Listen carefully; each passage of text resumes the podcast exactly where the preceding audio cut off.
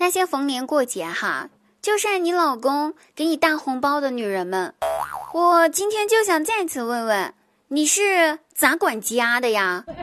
你老公手里为啥还有那么多私房钱？你这老婆没做到位呀，你知道不？还好意思晒红包？长点心吧你！希望大家不要再问我有没有喜欢的人了。你们要记得，仙女都是爱着众生的，因为众生平等。人生若只如初见，那是因为你不会化妆和美颜。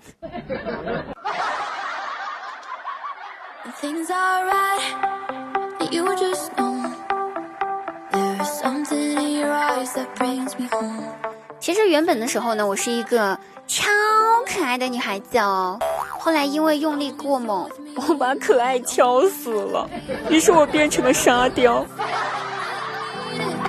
那举个例举个例子来说明一下这件事情哈，打个比方，那打雷了，砰，一个雷打过来，别的小姑娘一下子就趴到了小哥哥的怀里面去，嗯嗯，好害怕，好害怕，打雷了，打雷了，嗯，如果是我的话，我不会这么做的，我会立马站起来，大声的对着窗户外面大声的喊道：“惊雷，这通天修为，天塌地陷，我紫金锤。”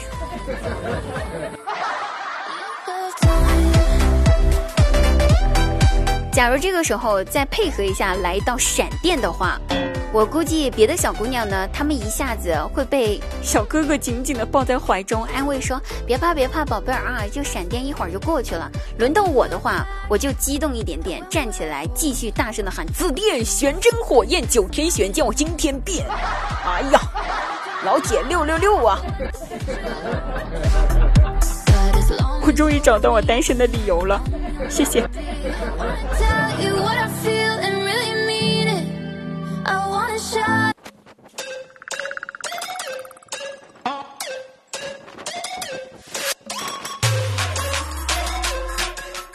您收听的节目呢？现在我们依然是读喜马拉雅独家冠名播出节目《绝对内涵》。那我依然是那个萌音满腰一推倒，身娇体弱要抱抱，大海全是水，滴答姑娘全是腿的滴答姑娘。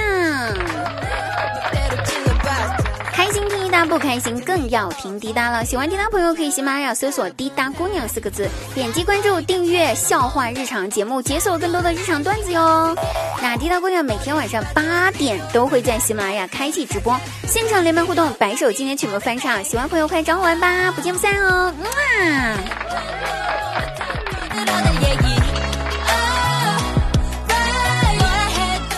然是每期必备啊！快问快答，精彩提问，有趣回答，你值得拥有。如果你也想跟滴答问答互动的话呢，请可以在我们节目下方留言，也可以添加滴答姑娘本人微信号，然后滑动你的手机屏幕往下就可以看到我的微信号啦。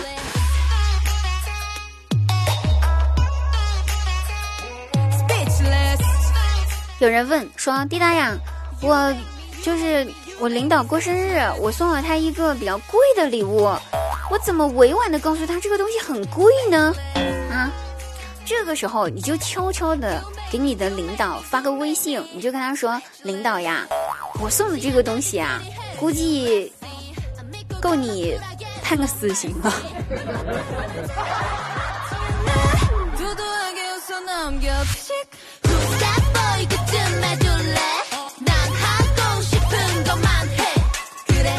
有个小姐姐问我说：“滴答呀。”我今天看到一个小哥哥，他的手长得超级超级好看，超级超级修长，好羡慕呀！可是这个小哥哥不是我的，好伤心啊！滴答，你可以安慰一下我吗？我安慰你干什么呀，妹子？不要伤心，不要难过。那安慰你，我真的觉得没有必要去安慰你。但是你可以想象一下，那双修长、那双美丽、那双非常好看的那双手，它也是要去上厕所小便的。我不知道你这样子想一下，你的心里面会不会好受一点点啊？反正我觉得这么想的话，你应该不再羡慕那双修长的手了。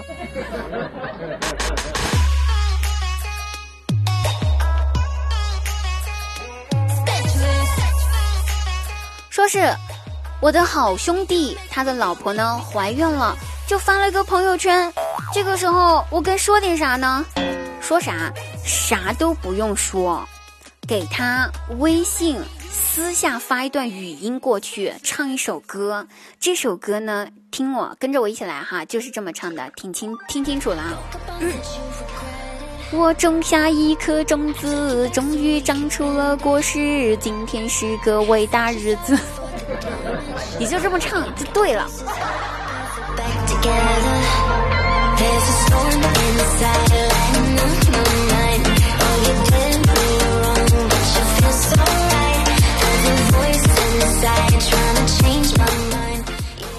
问说，滴答，你见过娘炮一样的男人吗？我不知道你所说的娘炮的男人是什么样子的，就什么样子的男人算娘炮哈？我不太了解，不知道你说是外貌呢，还是身材呢，还是他的这个行为啊这些东西？但是，我想说的是，我见过一个，就是打那个什么飞机用兰花指的算吗？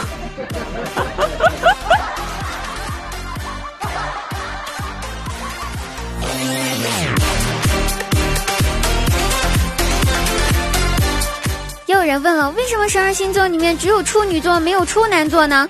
谁跟你说没有处男座的呀？人家有好不好？只是改名字了而已。射手座了解一下。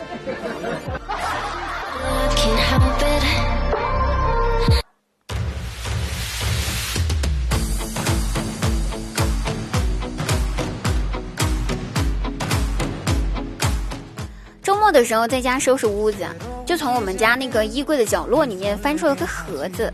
盒子打开一看，哎，一些老照片就放在里面，我就拿着那个照片去给我爸看，说：“爸，你看，你看看，你看看这照片儿，你看你年轻的时候咋整这么帅呢？你再看看你现在，哎，岁月不饶人呐，爸，你这是越长越丑啊，咋回事儿啊？”我爸从我的手中一把把照片抢了过去，瞅了两眼，激动的对着厨房吼道。你竟然还留着这个男人的照片！我们都结婚三十年了。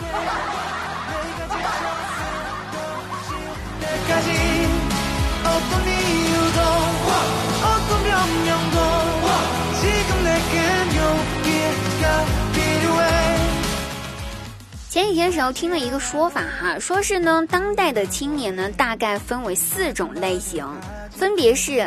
爱了不该爱的人，心中满是伤痕，这是第一种；第二种，犯了不该犯的错，心中满是悔恨；第三种，尝尽了生活的苦，找不到可以相信的人；最后一种，感到万分沮丧，甚至开始怀疑人生。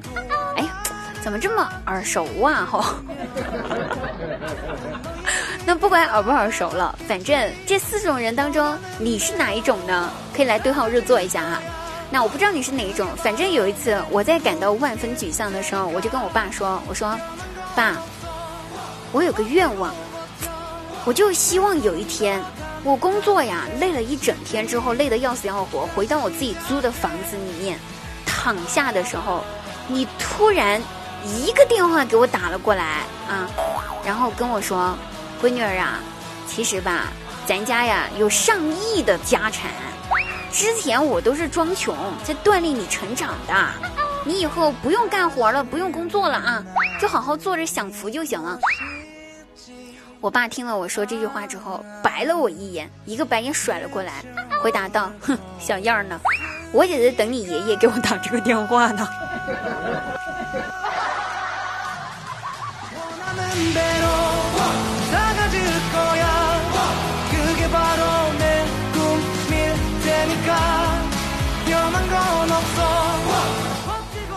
说实话，现在孩子们都在家里面上网课，但是在家里面上网课，压根儿就感受不到那种氛围，也感受不到在教室里面上课的乐趣。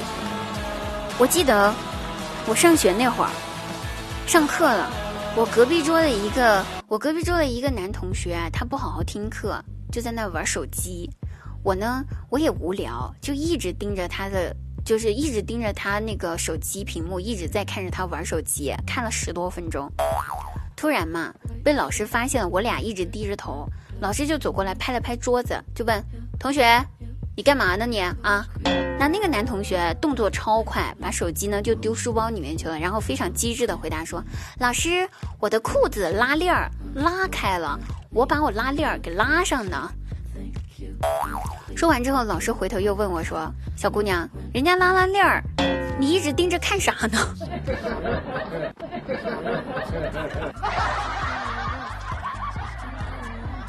然后呢，从那天开始，我们班上的男生，所有人，所有男生，每一个见到我的人都离我远远的，这是感觉我是个变态吗？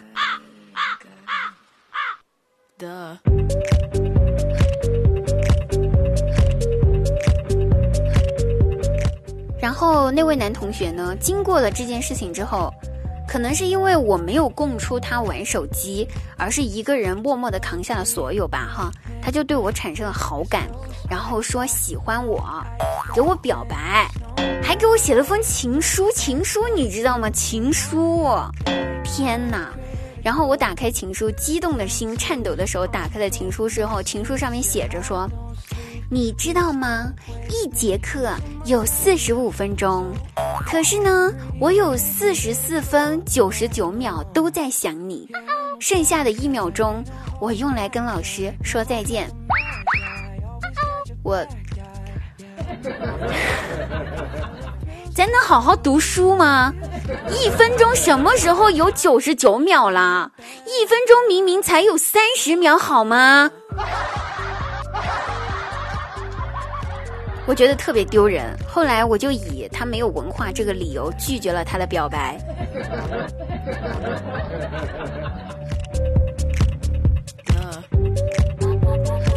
可能是因为我的拒绝让他的自尊心受到了伤害，然后也不知道是不是他就是被我拒绝之后他有点自暴自弃了，于是第二天呢他就跟别的女同学 谈恋爱了，这个速度也是有点快。谈这场恋爱没过几天，他谈恋爱这件事儿就被班主任给知道了。班主任呢苦口婆心的就对他说：“同学呀，初恋是幼稚的，是痛苦的，往往初恋都是没有好的结局的，还会影响学习，你知道吗？你要及时停止这一段感情，你明白不？啊，你这初恋赶紧给我结束，好不好？”那个同学听了之后非常疑惑的回答了老师说。老师呀，道理我都明白，我都懂，但是这不是我的初恋呀！这一次。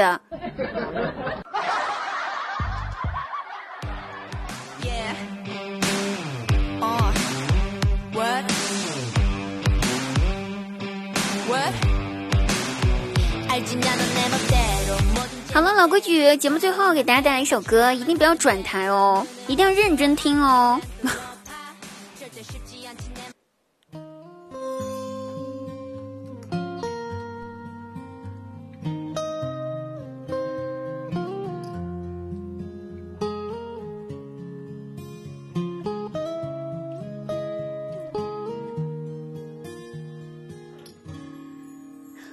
曾经爱过这样一个男人，他说我是世上最美的女人，我为他保留着那一份天真，关上爱别人的门，也是这个被我深爱的男人，把我变成世上最笨的女人。他说的每句话我都会当真。他说最爱我的唇，我的要求并不高，待我像从前一样好。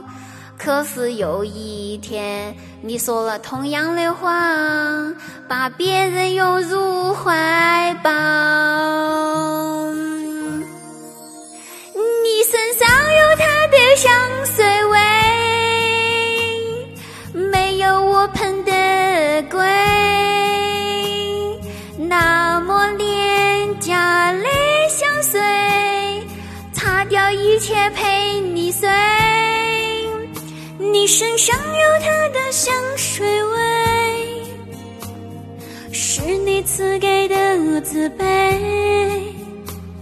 你要。